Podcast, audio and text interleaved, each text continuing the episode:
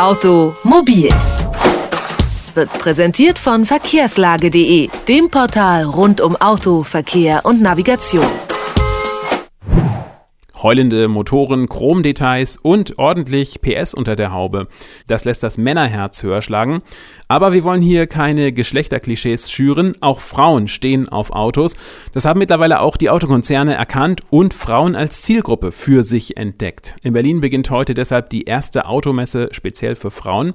Aber es gibt in Berlin auch eine Frau, die das alles schon viel länger wusste. Maria Erkner hat schon vor Jahren ein Autohaus eröffnet, das sich ausschließlich an Frauen richtet. Und dazu ist jetzt Michelle Magdic am Telefon. Sie ist bei diesem Autohaus bei Senorita Maria zuständig für den Verkauf. Einen schönen guten Tag, Frau Magdic. Schönen guten Tag.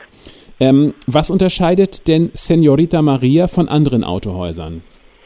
Dass bei uns ausschließlich nur Frauen beschäftigt sind ähm, und wir auch, ja, ich möchte mal sagen, eher auch auf die Frauen zugehen, die halt sich für Autos interessieren, beziehungsweise die Frauen, die Kundschaft, ähm, ja, sind halt eher Frauen, die zu uns kommen.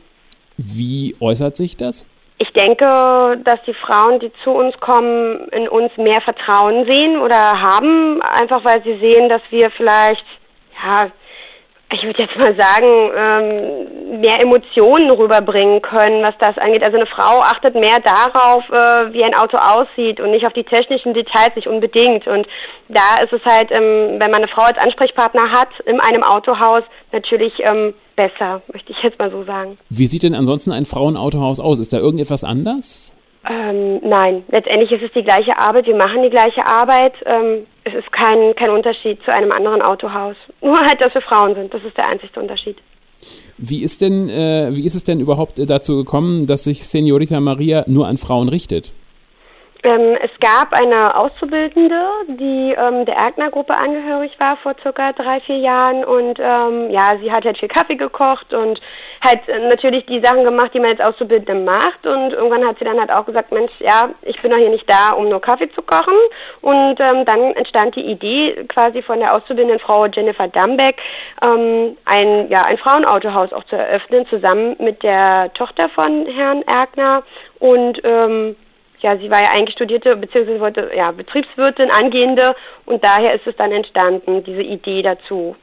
Dieses Kaffeekochen, also im Prinzip war das auch ein also, Protest also, gegen zugeschriebene äh, richtig. Rollen. Also ja genau, also sie war halt in der Werkstatt auch tätig und ähm, ja, man hat halt, also wahrscheinlich war das, das so gewesen, dass sie sich eher dachte, okay, ich bin ja hier nicht nur zum Kaffeekochen da, ich mache hier eine Ausbildung, eine vollwertige, so wie die Männer das auch machen und ich weiß halt auch was von Autos und mhm. ähm, ja, das war so schon ein Protest, ja. Und dann wurde die, die Idee ganz gut angenommen und es wurde verwirklicht und ähm, jetzt steht das Autohaus ja auch schon dreieinhalb Jahre und läuft und wird auch gut angenommen. Immer mehr Frauen legen sich ja auch eigene Autos zu. Das zeigen Zahlen beim Kraftfahrtbundesamt. Entsprechen die Wünsche Ihrer Kundinnen denn dem Klischee, also Familienkutschen und Kleinwagen, oder sind da auch große Schlitten dabei? Beides. Also wir haben Familienautos, äh, wie zum Beispiel der Toledo, der jetzt wieder noch rauskommt, ähm, sportliche Wagen, ähm, auch für ältere Leute, was also alles dabei, kleine Kleinwagen wie der kleine Mi. Ja, wo du halt natürlich gerne ähm, als Zweitwagen die Frau sich den Mi dann halt auch aussucht oder ähm, ja, Rentnerpärchen. Ja, also alles da, alles dabei. Und verirren sich eigentlich auch mal Männer in ihr Autohaus? Auch. Und was Klar. passiert dann? Ähm, was passiert? Ganz normal. Sie werden genauso behandelt wie, wie Frauen. Ähm, ich denke auch die Männer, denen, also ich habe bisher jetzt nicht mitbekommen, dass es da einen Unterschied gibt. Ja klar, die Männer sind halt eher technisch, wollen halt viel Technik wissen und ähm, versuchen auch manchmal, ist mir auch schon aufgefallen, weil wenn sie denken, sie haben jetzt eine Frau vor sich, dass sie sie, ja, dass sie sich so ein bisschen, denke ich, auch aufspüren wollen vielleicht, also nicht aufspüren, wie sagt man es besser, ja, sie, sie, sie denken, dass sie doch trotzdem mehr wissen quasi gegenüber mhm. einer Frau vielleicht, aber letztendlich ähm, ist es kein Unterschied. Also äh, quasi, die nehmen das dann einfach hin, dass sie dort quasi nur Frauen sehen. Gibt es auch, ja. Manche Männer, weiß ich, denke ich auch manchmal. Also ich weiß es ja nicht, ich frage ja die Männer nicht, warum jetzt in dem Moment, warum sie ja. gerade zu uns kommen.